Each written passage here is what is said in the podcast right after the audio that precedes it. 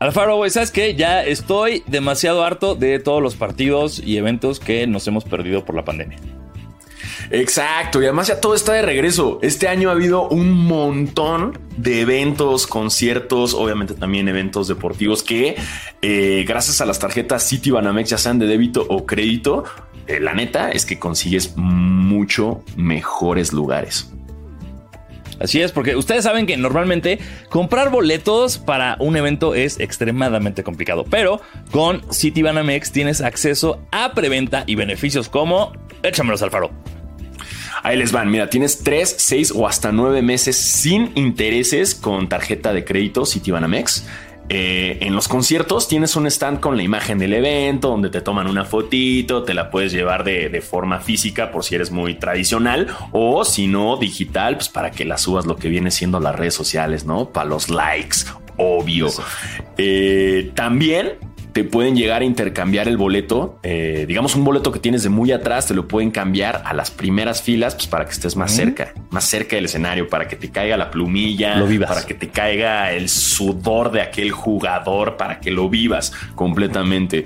Eh, también en algunos festivales ya están usando mucho el método de pago cashless, que es, que es más fácil, es más rápido. Eh, y en los modos de en los módulos de recarga hay unas partes especiales y exclusivas para los tarjetavientes, que es la verdad todo un paro. Y la mejor de todas, vas a ver que sí lo es que en los festivales hay baños VIP que son mucho más limpios y mucho más cómodos porque todos hemos tenido que sufrir ese momento incómodo de tener que pasar un Red. Esta es la mejor de todas. Eh, obviamente son muchos los beneficios, pero ustedes y yo sabemos que esto es de lo mejor que nos pueden pasar. O sea, saben, eh, e, ese problema en los baños es grave y esto es grandioso. Y a fin de cuentas, pues la tarjeta es la solución eh, a todos los problemas que puede haber antes y durante un evento. Exacto. Vive los beneficios que City Banamex tiene para ti en los eventos más importantes de México y convierte tu concierto en una experiencia. Experiencia City Banamex. Te da increíbles beneficios que se acompañan de experiencias únicas.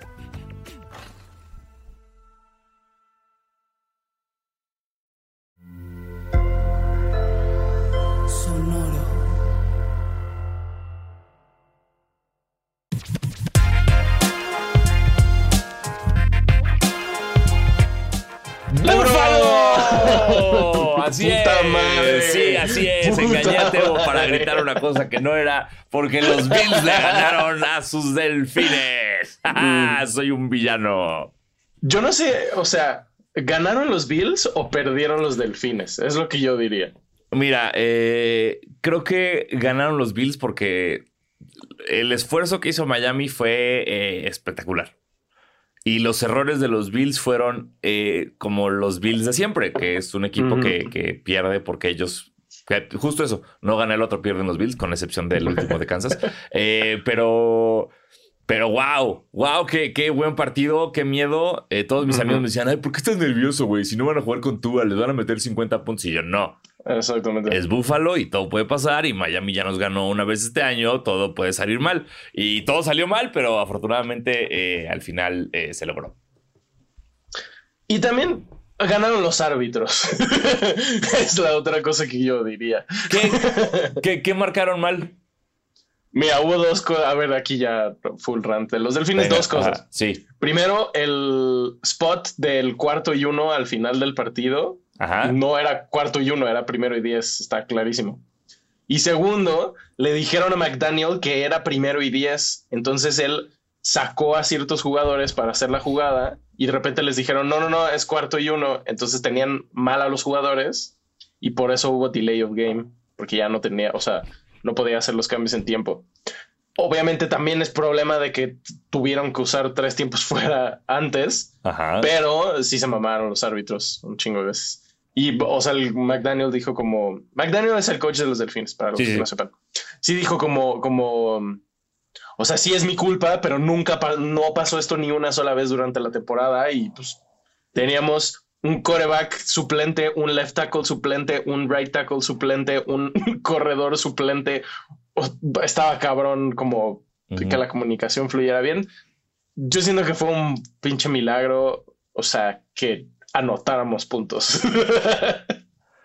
Tú que yo, o sea, no, no me acuerdo la última vez que vi un fumble de Josh Allen. Y además fue la primera jugada de Nick Chubb de la temporada. Tu cabrón. Todo el mundo le tiraba un chingo de caca y. Oye, y a ver, ¿por qué duró tanto el partido? sí, duró como seis horas. No entendí, eso nunca lo entendí. De repente alguien dijo como, oigan, lleva un chingo, ¿no? Y como que vi el reloj y dije, verga, esto se tuvo que haber acabado hace media hora, ¿qué está pasando? Según yo, fue en parte culpa de los anuncios de la tele. Como que metieron muchos anuncios en muchos momentos y entonces eso lo alargó muchísimo. Muy extraño. Sí. Pero creo que haber visto dos partidos de playoffs en mi vida con los delfines. Uno nos hicieron mierda en los Steelers, otro fue este. Este es el mejor partido de playoffs que he visto de los delfines. Eh, pues, eh, este pues pinta un futuro muy prometedor para tus delfines, porque este equipo con Tua hubiera hecho mucho más desastre en la cancha. Les hubiéramos ganado por, bastante, creo. Mm, es probable. Para cómo jugaron los Bills, sí. sí, estaba complicado. Bueno, quién sabe, porque tal vez si llegaron con Tua, no hubieran llegado tan confiados los Billsitos. Entonces. Esa es la otra cosa. Y también sí siento que. O sea, no hablamos de esto en el programa, pero todo lo que pasó con Damar Hamlin. Eh, sí. Fue una motivación extra contra los Patriotas. Ahorita en este partido siento que solo fue presión extra. Ya porque no sé si al final no sé, creo que no dijeron si estaba ahí en el partido, pero no, lo hubiéramos visto. No, Sony estaba en su casa, como que no, asumo que no puede tener como este experiencias muy fuertes, ¿no? Ahorita. Entonces yo creo que tiene que ver el partido desde su casa. Siento que no sé, o sea, yo si fuera fan de los Bills me hubiera preocupado bastante porque ahora no vas a jugar contra Skyler Thompson, vas a jugar contra Joe Burrow y contra Patrick Mahomes y posiblemente contra Brock Purdy o Dak Prescott. A ver, yo, yo estoy preocupadísimo desde el día que elegí a los Bills como mi equipo, así que no tienes que... Lo, nunca voy a estar confiado en un partido de los Bills. En mi puta vida, güey. No hay nada que tú me digas como, hey, van los Bills contra Basquetera Feliz pueden perder. hay posibilidad de que pierdan el partido. Entonces, eh, sí, sí, yo, yo, yo sí soy como muy de hasta que no 0.000 en el cuarto cuarto, no hay sonrisa en mi cara. Ya pasó aquí, muy mal. De aquí al que es el 11 de febrero algo así. Los próximos cuatro episodios van a ver a Sanasi o, incrementar exponencialmente su felicidad o estar al borde del suicidio. Qué No sé si estoy listo psicológica y mentalmente para un Super Bowl con los Bills. Lo dije el año pasado y lo vuelvo a decir este año. No sé si lo estoy. Pero, pero, hey, marcas, si llegan los Bills, les regalo todo el contenido. Nada más denme el hotel y el avión para el Super Bowl. Digo, el, el hotel y el boleto para el Super Bowl. No quiero un avión para llegar al Super Bowl en medio tiempo. No, denme el boleto para el partido y un hotel. Y yo me encargo del resto, ¿ok? Y les regalo todo el contenido que quieran en redes. Ojalá, ojalá se te haga. Vamos a ver. Y, y bueno, eh, dejando a un lado golpeo a mi esposa feliz. Eh, ya es momento de entrar a lo nuestro, que es el baloncesto. Así que, bienvenidos una vez más a su podcast de básquetbol favorito, Basquetera Feliz. Yo soy Diego Sanasi. Y yo no soy Diego Alfaro. Bienvenidos a este podcast para los fans, los no tan fans y los que quieren ser fans de la NBA, de los Bills, de LeBron y de novatos que no sé pronunciar sus nombres. Eh, y yo soy basquetero. Recuerden darle like, suscribirse, eh, activar la campanita, dejarnos una reseña en Apple Podcasts. Em, y, muchas gracias por escuchar. Eh, pasaron muchas cosas otra vez esta semana porque fue el día de Martin Luther King. Entonces ese día hay muchos partidos desde temprano. Eh, Hit jugó como a las 12 del día y pues uno que trabaja, salí de trabajar y fue, ah, jugaron, ah, perdieron contra Atlanta, ah, Sí, fue muy raro como que, ya sabes, como que empezar a ver redes y decir como, güey, ¿por qué están, por qué hay tanto contenido de los partidos de ayer? no, y fue como, ah, no, son partidos de hoy, qué chingados. Y ya.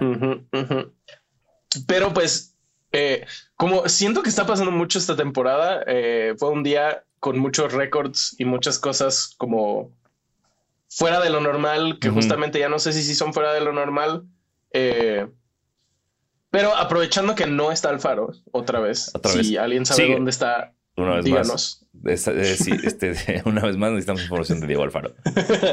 Eh, vamos a hablar de LeBron durante posiblemente casi todo el programa. Eh, pero quiero empezar con un juego para ti, Sanasi. ¡Eh! me gustan los juegos. LeBron ha jugado contra, contra nueve pares de papás e hijos en su carrera. Ajá. Nombra a los nueve. Ay, no hay manera, güey. O sea. Sí, yo creo que sí puedes. A ver. Eh, Hardaway, Hardaway Jr. Eh, no, de hecho no. Ok. Eh, uno así a la verga. Este. Tenía otro y se me fue. A ver, Larry, Larry Nance, por supuesto que no. Eh, Gary Payton y Gary Payton 2. Sí. Sí, ok. Ayer hubo alguien que en un partido le dijo: Tú jugaste contra mi papá, pero no sé quién Exacto. es, Jabari Smith. Jabari Smith, ok. No, ni de pedo voy a llegar a nueve, güey. Este. a ver, ¿quién más? ¿Quién más? Este... Te faltan unos bastante obvios. Estoy pensando, güey. Eh, ¿Contra Kenyon Martin y Kenyon Martin Jr. jugó? Sí. Sí, ok.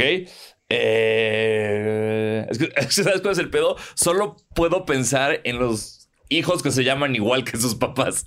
O sea, no, no te voy a decir ninguno que no se llame idéntico a su papá, porque no. De los que quedan, solo dos no se llaman como su papá. Ok, ok, ok.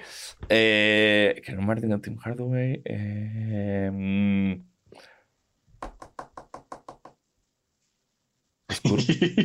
Verga, este. Uno juega en los Mavs ahorita.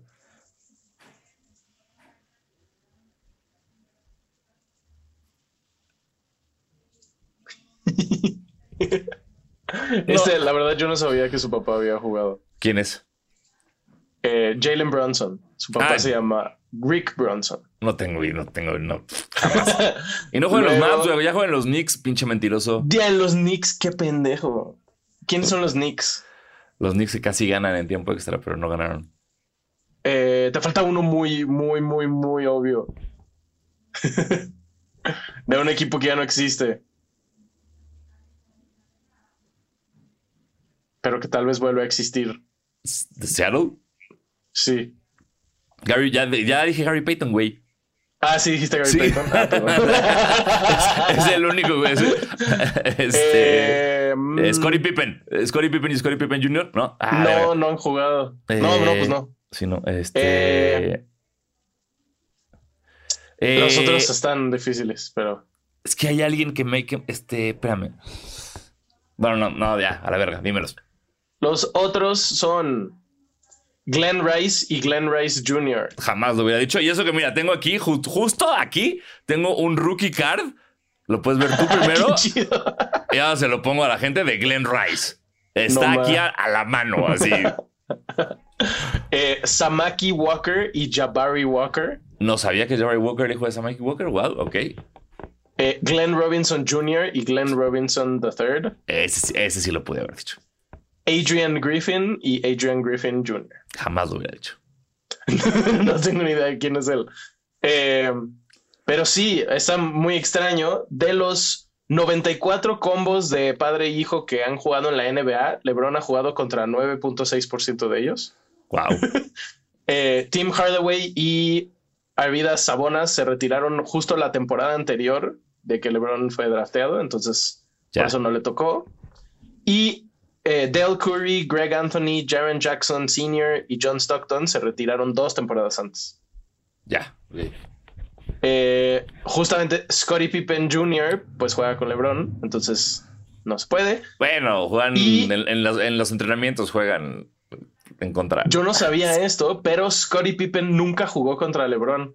Sí, lo dije como de Hail Mary, pero realmente no. Está, está muy loco. Sí jugó en la temporada 2003, pero se lastimó. Estaba lastimado cuando jugaron contra Cleveland, entonces no jugó. Ok. Y ahí Pippen ya estaba en Houston, ¿no? ¿Dónde vergas estaba? ¿Sí? Sí, exacto. Sí, sí. Yo creo que. Es que está súper loco. Probablemente juegue contra el hijo de Dwayne Wade y tal vez contra el hijo de Carmelo. Deja eso y tal vez contra su propio hijo. Esa es la locura, güey. Ese, ese, ese pedo, o sea. El mame que sería Bron contra Bronny. O sea. Eso no ha pasado en la NBA, ¿no? No creo. O sea, el, único que tengo eso en el deporte es Ken Griffey y Ken Griffey Jr. en béisbol. Mm, que jugaron juntos un partido. No jugaron en contra, pero jugaron por los dos para Seattle. Fuera de eso, no tengo ningún otro dato de padre e hijo compartiendo la cancha.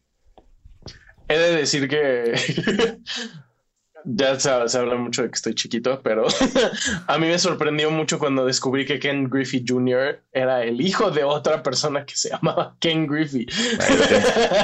El, Junior no es, nada más, eh, no es nada más por los LOLs de los gringos, como no es como vicepresidente Junior, es como sí, es como, ok, sí, es porque también el 2 como secuela.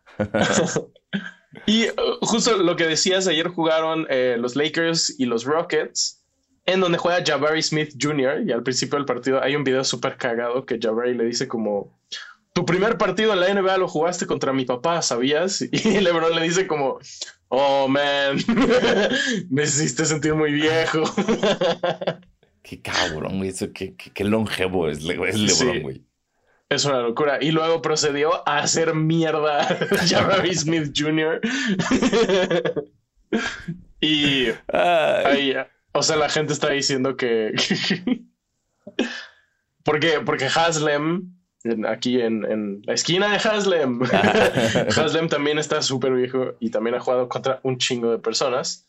Em, entonces están haciendo chistes de que LeBron va a jugar contra el nieto de Haslem en algún momento. Em, pero sí, LeBron, algo que Creo que no lo dijimos el episodio pasado, pero fue su cumpleaños. Ahora ya tiene 38 años. Y el güey está loco. Porque no solo tiene 38 años, tiene también 38 mil puntos.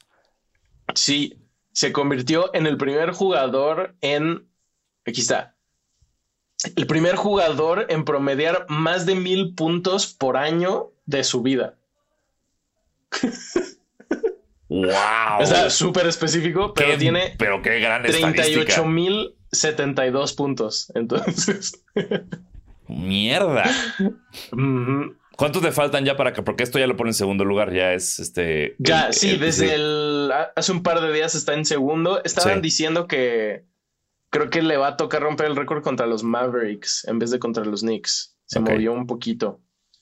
Eh, es, es una locura. O sea, para, ponerlo un poco como en, contexto, digamos que el día que naciste empiezas a jugar en la NBA y juegas 75 partidos por temporada. Entonces te lesionas un poquito.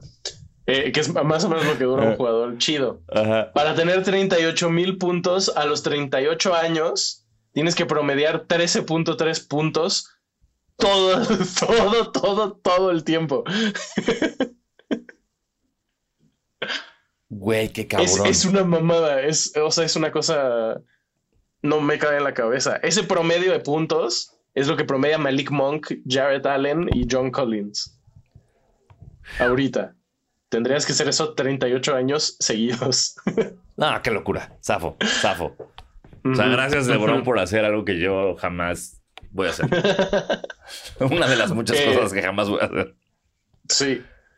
El, justo contra los Rockets, eh, que pues obviamente no son un equipo relevante, tuvo 48 puntos, 8 rebotes, 9 asistencias. Wow.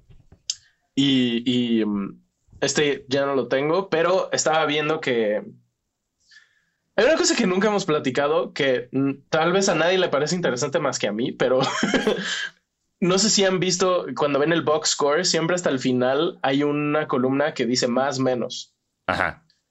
Esa estadística lo que significa, lo estoy súper simplificando, es cuando está jugando el jugador, cuántos puntos a favor tuvo su equipo o cuántos puntos en contra. Entonces, si tú tienes un más 30, significa que en los momentos que tú jugaste, tu equipo ganó por 30 puntos. Algo así. LeBron cuando juega con los Lakers estaba de que más 400 y sin, sin estar en la cancha menos 300, una cosa así. está, está muy, muy cabrón. Y pues sí, creo que los Lakers, o sea, tienen, están interesantes, tienen muchas historias, pero cuando yo veo sus juegos, lo que digo es, ya no está jugando LeBron, anoten un chingo de puntos ahorita. y ya, así les ganas, la verdad. Sí, claro. Y, es terrible, o sea, es, tan como crimen contra la humanidad que los Lakers estén desperdiciando así los últimos años de LeBron, güey. O sea, porque este LeBron en cualquier equipo contendiente te lleva sin pedo a las finales. O sea, con un equipo que realmente tuviera ayuda de verdad y no a Russell Westbrook y a Patrick Beverly, te lleva a las pinches finales y, da batalla contra Golden State, güey. Da batalla contra Milwaukee, güey. Da batalla contra pinches Filadelfia. O sea, Boston. si, lo si alguien lo hubiera armado bien. Pero, pues bueno, eh, esto es lo que es. Sí. Desde que cumplió 38 años, está promediando 37 puntos por partido, 9.7 rebotes, 8.6 asistencias. y está liderando la liga en esas tres categorías. es, un periodo chiquito, son como dos semanas, pero. No importa, Imagínate liderar, o sea, ¿qué otro jugador de 38 años hizo eso en su carrera? ¿Jordan? no, no, sé, güey. O sea, wow.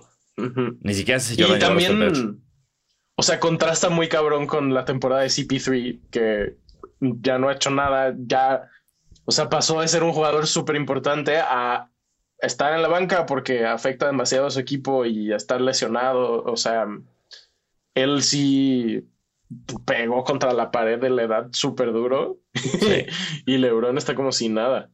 Qué, cabrón, güey.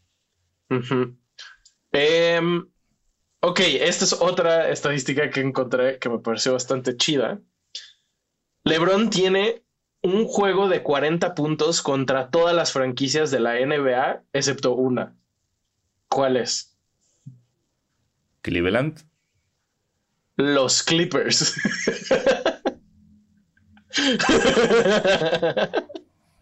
¡Wow! ¿Qué pedo con eso? ¿Qué cosa tan rara? Bueno, eh, dale tiempo, dale tiempo. Todavía le quedan como siete eh, temporadas. En 2017, eh, LeBron anotó 39 contra los Clippers, pero, pero no ha anotado más de 40. bueno, bueno, bueno. hay tiempo. Está cabrón. Em, y otro, ya último dato de los Lakers. no lo los Lakers. Yo soy feliz nada más recibiendo todo esto. Es como alguien diciéndome que me veo muy bien hoy. Entonces, gracias, Teo. Sígueme echando estos datos. En, en, el partido contra los Rockets, eh, los Lakers eh, tuvieron un récord de la franquicia porque solo tuvieron dos turnovers en todo el partido. Eh, su anterior récord eran tres en 2001 y 2011. muy bien. Buen récord. Me parece muy cabrón dos turnovers con Westbrook y LeBron en tu sí, equipo. Sí, sí, no es fácil. Está, muy cabrón. Pero pues bueno. Y, qué asco de defensa a Houston. O sea, si no pudiera, si nada más le robaron dos veces la pelota a los Lakers, qué oso de defensa. Exactamente. Sí. Y eh, no sé si viste el video de, del coach de los Lakers diciendo como necesitamos jugadores que tiren a tres y no que tiren a tres, sino que metan triples. no tiren, metan. ya todo desesperado. Pobre Darwinham. Sí, creo que no va a ganar Coach of the Year. No, definitivamente no. el que sí va a ganar es el de los Kings, yo creo. sí, el de los Pacers. Sí, pero el de los Kings va muy bien. Sí, estaba viendo que los Kings, o sea, ya pensando en escenarios súper caóticos, los Kings están a un juego del tercer lugar del, del oeste. ¡Verga!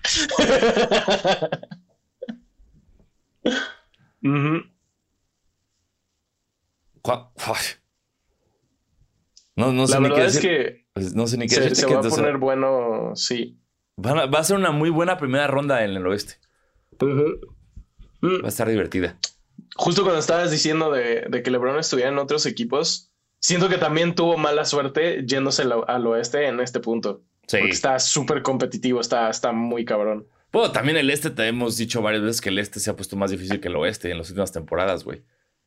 Pero siento que, o sea, esta temporada está más pareja la parte de abajo, pero no son equipos muy buenos. O sea, yo no creo que.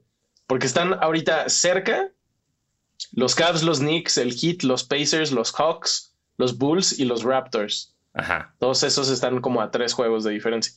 Yo no siento que ninguno de esos equipos sea mejor que los Maps o que los Clippers, tal vez que los Kings. Como que está muy. Sí, sí. El top 3 sí está cabrón, pero ya después de eso, no tanto. Y los Bucks, platicamos la semana pasada que estaban como teniendo pedos de química. Janis está lesionado. Eh, Middleton sigue sin jugar. quién sabe qué está pasando. no, tampoco estoy diciendo que ya valieron verga, pero en una de esas los Bucks terminan la, segunda mitad de la temporada súper mal y, pues no sé, alguien más se cola en el top 3. Puede ser.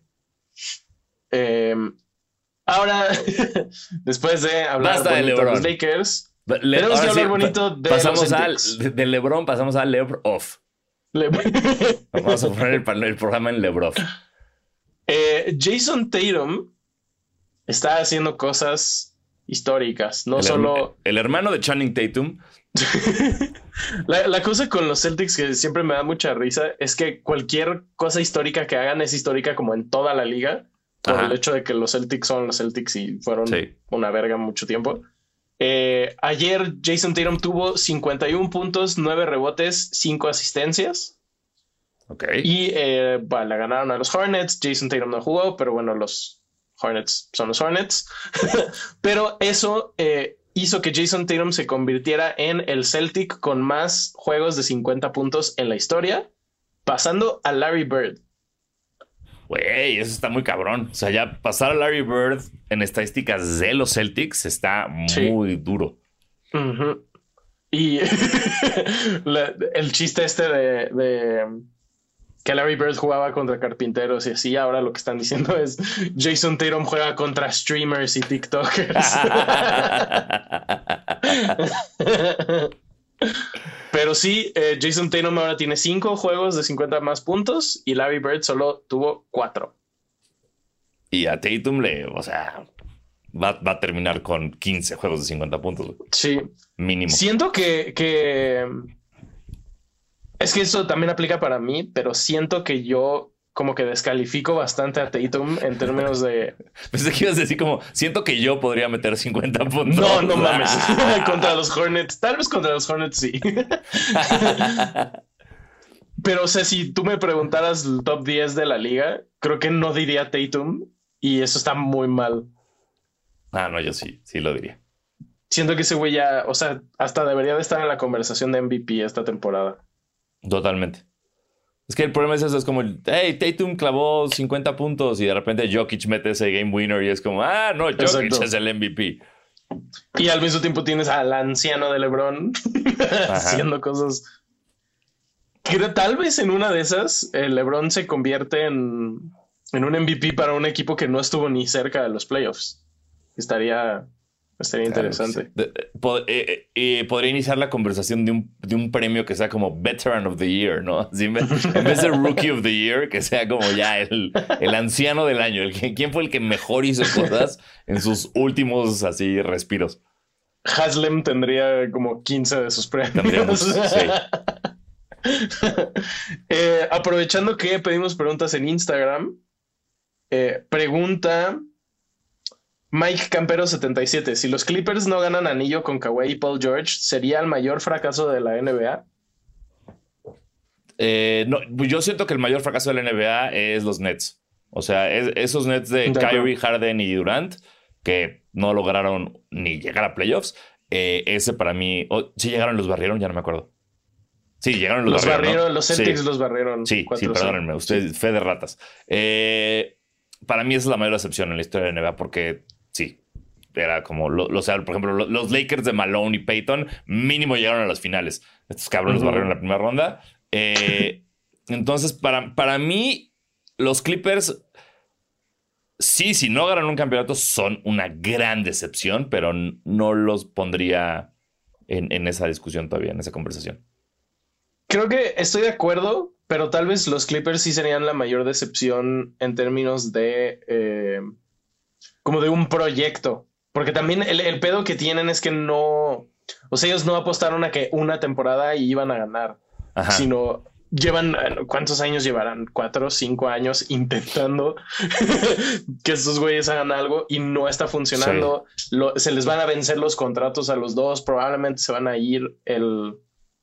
¿Qué van a hacer los Clippers después de esto si fracasan? No tengo ni puta idea, pero no sé, siento que en ese sentido, en un proyecto largo, como, como más, pues en teoría más pensado, creo que sí, pues es como si el Big Three de Miami nunca hubiera llegado a, finales de conferencia, por ejemplo. No mames.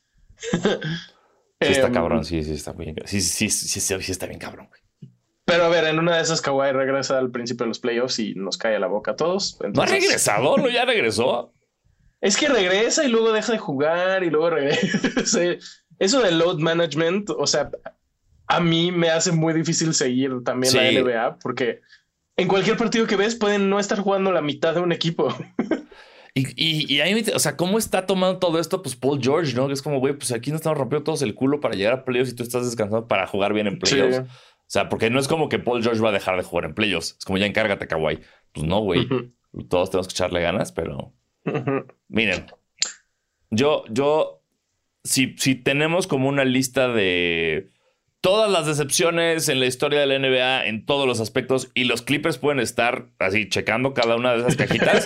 Yo estoy bien, yo estoy súper bien. Entonces, por mí, que sí, que sigan a este paso y, listo, que, sigan sin, sin retirar sus números ni colgar una puta bandera. Eh, dice Santi Somnio. Hola, Diego Cus y Te Vegeta. Creo que ese no lo habían dicho nunca. Eh, los Suns van a recuperarse del mal momento que están pasando. No. Este, este año no. no. No creo que pase este año. Eh, yo creo que van a tomarse eh, decisiones fuertes la próxima temporada para reconstruir ese roster con gente joven. pero, pero sí, yo creo que este año ya. Yo, si fuera fan de los Suns, ya daba por perdida esta temporada. Y es que. O sea, han tenido mala suerte, pero aún así con todo su equipo sano, no han hecho nada. Están a medio juego de los Lakers. Y estamos hablando de los Lakers como un gran fracaso. ¿Los Lakers van mejor que los Suns? No, no, al revés. Ah, están a medio juego. Ah, ya, yo. Decía, o sea, sí, pensé que estaban a medio juego de alcanzar a los Lakers. No, están. Ya, no, no. ya, están por encima. Sí, ok. Decidí que es esta locura, güey. Y, o sea, a ver, si tu equipo está por debajo del Thunder, creo que claramente algo estás haciendo mal. SGA está siendo votado para el All-Star Game de titular. Ahí no, ese güey está muy bien, está jugando cabrón. Es, además, es súper divertido verlo jugar. El otro día jugó, jugó al hit contra el Thunder. No mames lo divertido que juega. Me gusta mucho el equipo que tiene el Thunder. Es como como un equipo del 2K así que vas a ver, a la verga, voy a cambiar a todos y voy a tener un chingo de picks. Como, ¿qué es esto? ¿Qué es este equipo de morros de 16 años? sí, no, yo no creo que los Suns hagan, no sé.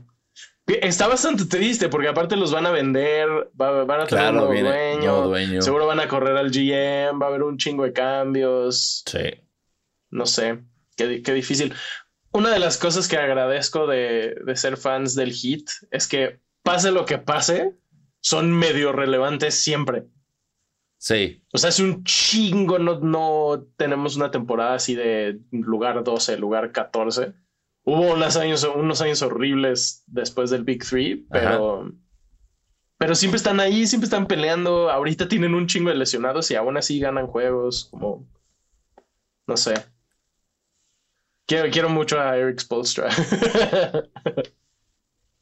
qué bueno que eres em, feliz con tu franquicia. Te digo, una. una tenía que tener, no mames. Eh, en este momento, el año pasado, los Celtics estaban 22 y 22 y los Warriors 31 y 11. Después de ayer, los Celtics están 33 y 11 y los Warriors 22 y 22. Mira. Datos locos de Tebo.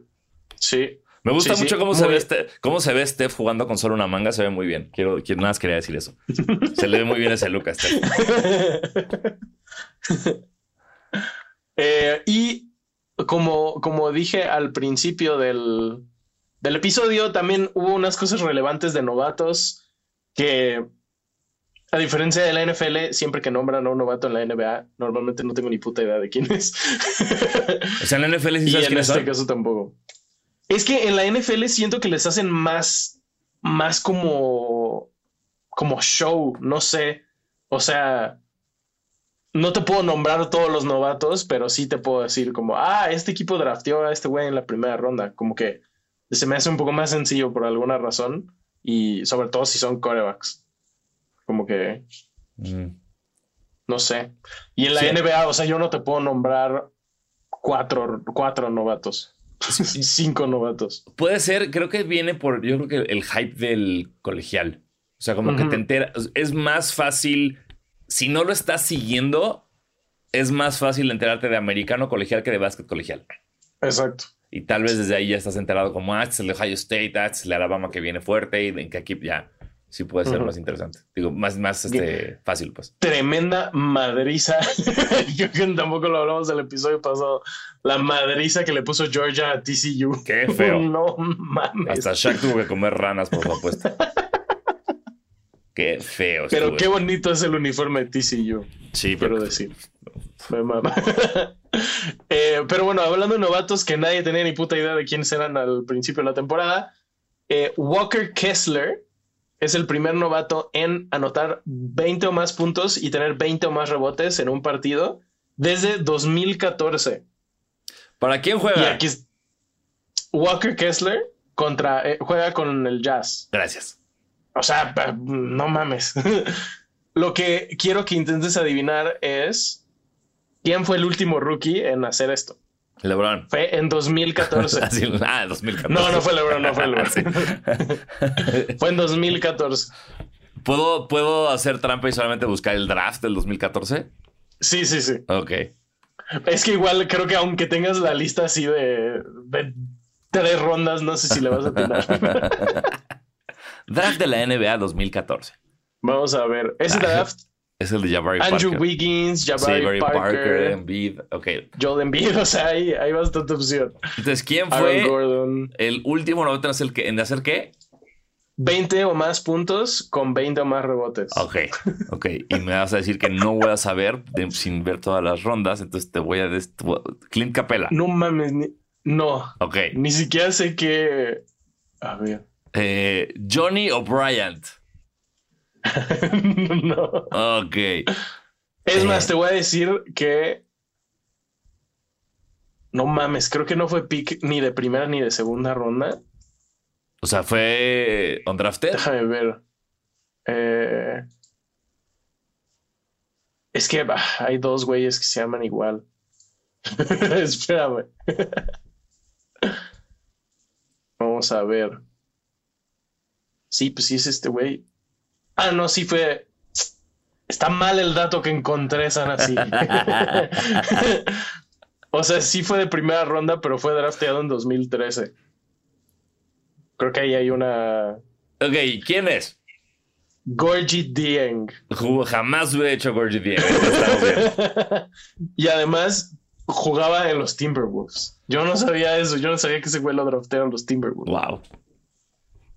Eh, pero me parece un dato muy específico, pero igual está interesante y, pues no sé, el jazz, justo a diferencia de los Suns, el jazz digo como, güey, pues chances sí tienen buen futuro, o sea, no los veo compitiendo el próximo año, pero... Pero ahí van. Y em, hay otro güey que se llama... Se apellida Sengun. Solo voy a decir eso, no sé cómo pronunciar su nombre. Se pide Sengun, juegan los Rockets y contra los Lakers tuvo 33 puntos, 15 rebotes, 6 asistencias, 4 tapones. Y es el primer Rocket con esa, con ese stat line desde Hakim. A la verga. está, está jugando muy cabrón ese güey. Güey, qué bonita compañía esa. Sí. Que a ver, a diferencia de los Celtics, también habla de que los Rockets, pues no, no han hecho mucho más allá de, de, Hakim. Pero eh, si ven, si ven los clips del partido, o sea, este güey estuvo haciendo mierda a todos los Lakers todo el partido. Una cosa muy, muy cabrona. Y pues digo, los Rockets necesitan puntos buenos en su temporada y creo que... Sí, tengan este. Exactamente. Em, no sé, siento que es un jugador muy como estilo de Jokic, Giannis, como, como de estos jugadores grandotes, pero que también tiran bien, dan buenos pases. Eh, sí me gustaría ver a los Rockets ser relevantes. La verdad. Sí, a mí siempre me ha caído bien esa franquicia, con la excepción de cuando estaba Chris Paul. Entonces, eh, sí, sí me gustaría que regresaran. No me acordaba que Chris Paul jugaba en los Rockets. Sí, no, no, no inventé ese dato. Qué loco. No, no, sí jugaba. Sí, sí, jugó, Era tu Chris Paul y Harden. Sí, claro. El, Brick 2 de, Houston. Em, dice. Oye, pero, antes, de que, diga, ¿viste lo de JJ eh, Reddick eh, e, evidenciando la tendencia de Embiid? No, ¿qué? E, está cabrón, güey. JJ eh, Reddick, no me acuerdo si lo dijo en su podcast o en una entrevista, dónde chingas lo dijo, pero salió un audio diciendo de Reddick diciendo: Siempre que Embiid vota con la mano izquierda, va a tirar. Cuando Embiid vota con la mano derecha, va a postear, va a intentar colar, pero si vota con la izquierda, es un jump shot, no importa. Y empezaron a analizarlo y tiene razón, güey. Entonces es como JJ Reddick hizo, el trabajo ya de todos los coaches de la liga de hey, cuando vean este voy a votar con la izquierda, viene tiro. Porque va a estar un poco complicado que el cabrón ajuste eso en lo que queda de temporada. Sí. A ver, asumiría también que, que equipos de coaches profesionales ah, tal, vez se habían dado cuenta de esto antes. Sí, claro. sí, no va a ser como gracias a JJ Reddick se arruinó la carrera de Embiid. No. O sea, es como, es como, no sé, cualquier situación donde ya sabes que LeBron la tiene, ya sabes que LeBron va a tirar. Ok, pararlo es totalmente diferente a saber lo que va a hacer, güey. No, o sea, yo sí, sí, sí, no, pero, pero se me hizo muy interesante como a mí yo disfruto mucho esas cosas de exjugadores o jugadores actuales explicándote tendencias que tú tal vez jamás verías y, eso me encanta, como de ya, entender que, es, es imposible no tenerlas, ¿no? Como humano, ya sabes que algunas cosas son automáticas, otras son instinto. Son como tus tails jugando póker, ¿no? Que es como de, pues así es y no hay de otra. Y, tener la experiencia para poder detectarlas me encanta. Sí. Y muchos también son, son como hábitos. Pueden ser buenos o malos, pero normalmente son como hábitos desde que el papá del güey le estaba enseñando a jugar hacía eso y entonces ya se le quedó eso de por vida. Eh, está, está muy cabrón. Encontré también un dato eh, sobre los puntos que permiten los equipos en la pintura. Ok. El top 3. El número uno es Memphis. O sea, el, mejor, pues, es de menos ah, puntos o más puntos. El que menos puntos permite es Memphis. El segundo lugar es Miami y el tercer lugar son los Knicks. O sea, me estás hablando que un equipo con Carl Anthony Towns y Rudy Gobert no está en el top 3 de menos puntos en la pintura. Exactamente. Y tampoco están los Cavs. Wow. Eso se me hizo muy raro, esas dos cosas justamente. Y la segunda cosa que se me hizo muy rara es que el hit no tiene un centro.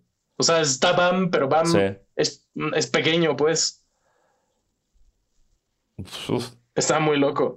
Y creo que habla de que Memphis. Eh, Memphis, amo, amo a Memphis, güey. Quiero, ir a, quiero ir a Memphis a un partido de los Grizzlies, güey. Eh, ¿Qué pedo la clavada de Jamorant, güey? No. O sea, cuando vi la foto dije, ok, la falló. Estas es que, que vuelan. Y, cuando vi el video fue de qué acaba de hacer este niño. Güey. La reacción de la banca estuvo chingoncísima. Todo, güey. Y, y, luego su tweet de si quieres ser viral, salta conmigo, güey. Es. Jamorant se está convirtiendo. O sea, en cuanto se retire LeBron James, Jamorant inmediatamente es mi jugador favorito de la liga. Uh, inmediatamente. Ok. Ok, ok. Y solo porque LeBron está. O sea, por respeto a LeBron. Es como. No, no, no puedo hacerle esto a LeBron ahorita. No, no, pero. pero pero sí, ya, ya Morant es, eh, es de lo mejor que nos ha dado la liga en muchísimo tiempo. Sí. Eh, nos pregunta, justo hablando de esto, nos pregunta. Shit, ya la perdí. Ah, aquí está. Adrián Nacho 1. Buen día, Die Quetzalcoatls y Tebocuatlicue. Tebocuatlicue. O sea, la forzaste durísimo, pero bien, el esfuerzo se agradece. Pronóstico para finales de conferencia ahorita que estamos más o menos a la mitad de la temporada, que ya sabemos qué pedo. Déjame. Creo que. Déjame ver los standings. A mí me encantaría que, el, que el del oeste sea Grizzlies Nuggets. Me mamaría. Siento que sería una serie buenísima. Eh, ahorita están empatados, de hecho, por primer en el primer lugar. Entonces puede ser que suceda. Y en el este, la o sea, a ver, así de querer, querer, quiero que sea Box Hit. Así de que vaya a pasar, seguramente va a ser Celtics Nets. Y pues pinche mierda. Creo que esas son mis dos predicciones. Sí, porque cuando regresa, bueno, si regresa Janis, güey. Y los es que, Nets. aún con Janis, siento que está difícil que le ganen a Boston. Les hace mucha falta Middleton. Y, para cuando regrese, creo que ya va a ser demasiado tarde. Los Celtics están muy bien. Los Nets, pues ahí andan como. Sí, pero se lesionó la mano, pero pero pues, o sea, los Celtics llevan siete juegos seguidos sin perder. Los Grizzlies llevan diez, que creo que no sé si es récord de franquicia o empataron el récord de la franquicia, pero diez partidos sin perder. Em, sí. Ok, yo voy a dar predicciones locas. Eh, voy a decir que en el este va a ser Celtics Cavs. Ah, la verga, ok. Y los Cavs ahí van a, ya que lleguen a la final de conferencia, se va a notar la falta de experiencia. Y en el oeste, hijo de la chingada. Es que porque quiero decir como, ah, voy a ponerme loco, pero es como, no, a ver, no va a ser Grizzlies Pelicans, güey, ¿sabes? Es como, no puede ser decir Grizzlies, Maps. Híjole. Eso a mí me parece bastante loco. Sí, pues sí, nada más para no decirles nada que tú, sí, voy Grizzlies Maps. Ok. Que también no sé si el bracket me permite esto ahorita, pero güey. Exacto, no, tenemos ni puta idea. No, no tengo idea, pero ok, entonces sí. Celtics Caps, Grizzlies Maps. Hasta, hasta rima, me parece. Lo hice, bien. A ver qué pasa. Creo que eh, ya se acerca el, break del juego de estrellas, que es en. En febrero. Es en febrero, ¿no? Después del Super Bowl. del Super Bowl. Ajá, exacto. Exactamente ya se acerca. Creo que la segunda mitad de la temporada va a estar muy interesante porque seguro va a haber un chingo de cambios además. Entonces, esos van a ser episodios muy interesantes con mucho trabajo. Em, y para cerrar con preguntas. Por favor. Dice Sebastián Ayo 75. Ven a Shai Gilgis Alexander en la plática del MVP. La neta no. No, porque recordemos lo que siempre se ha dicho, que es que necesitas una narrativa extra para estar ahí. O sea, no es solo jugar muy bien, es tu equipo tiene que tener potencial para ganar o tú tienes que estar movido. O sea, no, hay muchas cosas más que influyen al MVP, desafortunadamente, porque solo debería ser tú, tú, es most valuable player. Entonces, si tú estás jugando muy bien, listo. Pero ya sabemos cómo es la NBA. Entonces, eh, no, yo no, no creo, pero sí creo que eventualmente puede estar. Y yo estaba pensando ahorita en tal vez Most Improved, pero creo que ese ya lo tiene Zion aseguradísimo.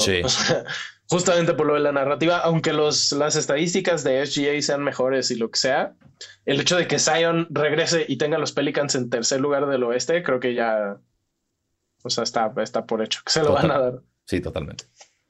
Eh, y dice también Sebastián Ayo 75, ¿creen que Lucas se vaya de los maps? Nunca. vete a Miami, Luca. Sí, claro, o sea, por mí vete a los Lakers, güey, pero eh, Cuban jamás, o sea, es Dirk, es el nuevo Dirk. Que por cierto, también la estatua de Dirk, no la hablamos. Eh, o sea, pero es difícil hacer una buena estatua en la NBA. en general, todas las estatuas de basquetbolistas tienen algo que dices como, ¿por qué tomaste? O sea, por ejemplo, me acuerdo mucho la, del Shaq en, el Crypto Arena, está muy bonita. Sí. Pero la pelota que está entrando a la canasta le quisieron hacer como un efecto de en movimiento que se ve espeluznante. Eh, la de Magic es buena, la de Karim es buena. Eh, ¿Qué otras estatuas? La de Dominique no es mala. Pero y la de Dirk no se me hace mala. Creo que está buena. Nada más no soporto el ángulo en el que lo pusieron, güey. O sea, no es un fade, güey. Es un, el güey se está cayendo, se está yendo de nalgas. Nada más levántalo tantito, ve un tiro de Dirk en tu vida, uno solo, velo y usa ese ángulo de su tiro de flamingo, güey. Sí. ¿Qué o nada más inclinen la estatua Claro, güey, usen un poquito de algo, se puede, ¿no? Pero, pero alguien tuvo que haber visto eso y decir como, oye, no, no, no está muy para atrás, güey. Eh, pero... Sí. Se supone, creo que esa estatua está, está basada en un tiro de las finales contra LeBron. Ah, es un tiro específico donde tal vez sí, estaba así de inclinado. Entonces, no, pero es que ves la foto. El idiota una vez más soy yo, Tebo. No, no, aunque veas el comparativo, sí está mucho más inclinado. Creo que es un pedo como de. Seguro usaron una imagen de referencia y el ángulo está un poco extraño. Pero, o sea, si el güey se está cayendo. sí. Sí, no Muy cabrón. Eh, y rápidamente, eh, recomendación basquetera, leí un libro que se llama The Great Nowitzki, eh, que habla de sus últimas, o sea, es un, reportero que básicamente empieza a seguir a Nowitzki en sus últimas temporadas. Obviamente te habla de todas las anteriores, habla de su, de su época en Alemania, de cómo conoce a Holger, todo eso, y está súper chingón de cómo, porque es un reportero que de alguna manera se hizo amigo de Novitsky. Entonces te mete muchísimo a su experiencia de de repente, pues él de Novitsky le hablaba como de son las 10 de la noche, oye, necesito a alguien que me rebote en una cancha. Y este güey iba y le reboteaba y entonces eh, tiene mucha info súper chingona de lo que fue la carrera de Novitsky. Eh, yo no sabía, por ejemplo, que tuvo una como novia esposa que lo estafó durísimo con una personalidad falsa.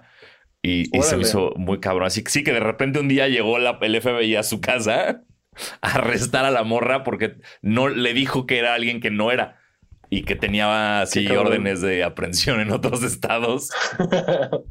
Eh, y, mucho, o sea, muy, muy, cabrón, ¿no? Como entender a Dirk como jugador es, es, una, es una locura el, el, profesional que era el hijo de su puta madre. Eh, entonces lo recomiendo mucho. Se llama The Great Novitsky. Lo pueden comprar en Amazon. Yo vi y ahora sí el otro día. Y ahora sí di bien el título, no como cuando hablé de, de, los jugadores. que este sí está bien. Hay un, un, canal de YouTube que hace como videos de historia de deportes y se enfoca como mucho en rivalidades. Y el otro día vi uno que es de este Dirk y Dwayne Wade. Que, que, a ver, un poco como así rascándole porque no hay tanto drama, pero hablaron de cuando, cuando Dirk supuestamente jugó enfermo un partido que después LeBron y Wade Lebron. grabaron. y empiezan a decir como, uy, no, este cambio de 10 grados estuvo durísimo y empiezan a toser. Ah. y luego ya sale Wade diciendo como, nada, la neta es que me la mamé. Fue muy inmaduro de mi parte, pero me pareció muy cagado. Y también en, en un momento cuando Wade se retira, uno de sus comentarios es, es que yo no quiero estar en la banca y que la gente esté pidiendo que me metan al juego porque mi equipo está perdiendo por un chingo. Y se supone que lo dijo porque Nowitzki estaba en ese momento en su carrera. Solo calentaba la ah. banca. Mira, esto está haciendo que Wade me caiga peor. No, pues, no, no tenía nada en contra de Wade hasta este momento. La verdad es que sí, me pasó un poco eso también. Digo, yo lo amo. Creo, creo que Wade es mi jugador favorito de toda la historia. Y pues sí. O sea, más bien creo que esto le agregó un poco de personalidad, porque fuera de esto, pues es un güey muy. Sí. Pues no sé, no hacía mucho. Sí. Sí, o sea, fuera de la cancha no hacía mucho. Exacto. Bien. Y, pues eso. Pues bien, pues ahí tienen recomendaciones para leer, recomendaciones para ver eh, y, ah, recomendaciones para lo que. Vean. No sé si Sanasi ya la vio, pero, pero lo voy a comprometer. Vean la segunda temporada de Last Chance You Basketball. Eh, ah, seguramente la platicaremos en algún episodio. Sí, empecé a verla, no la he terminado, pero ya la estoy viendo. Excelente. Perdón, se me cruzaron otras series que estoy muy clavado. Sí, sí. Y vean The Last of Us. Puta madre. No Puta madre de Last of Us. Puta madre, güey. Que, o sea, yo jugué. son los sí los tengo como tal vez los mejores videojuegos que he jugado en mi vida, el 1 y el 2. Sí, de acuerdo. Sabiendo todo lo que iba a pasar, estaba estresadísimo viéndola, güey. Sí. No mames, o sea, qué buen primer episodio. Dejaron la vara altísima para el resto de la temporada. Entonces, sí, si no han jugado los juegos, también véanla. También, también. también ah, ah, sí, yo estaba viéndolo con mi esposa que no los jugó y, estaba muy, también muy clavada, muy, muy emocionada. sí, sí, Qué emoción. ya tenemos otra vez serie serie que ver los domingos en la noche. Sí, ya hacía falta. Gracias. y pues nada, gracias por escuchar. Exacto. Gracias por escucharnos. Nos vemos la próxima semana. Yo espero ya con alineación completa de basquetera. Y si todo bien, con los Bills en la ronda de campeonato, pero qué miedo los Bengals. Eh, así que bueno, eh, gracias por escucharnos y vernos. Yo soy Diego Sanasi. Yo no soy Diego Alfaro, soy basqueteo. Recuerden eh, ir a terapia, tomar agua y comprarse un video. Así es. Chido.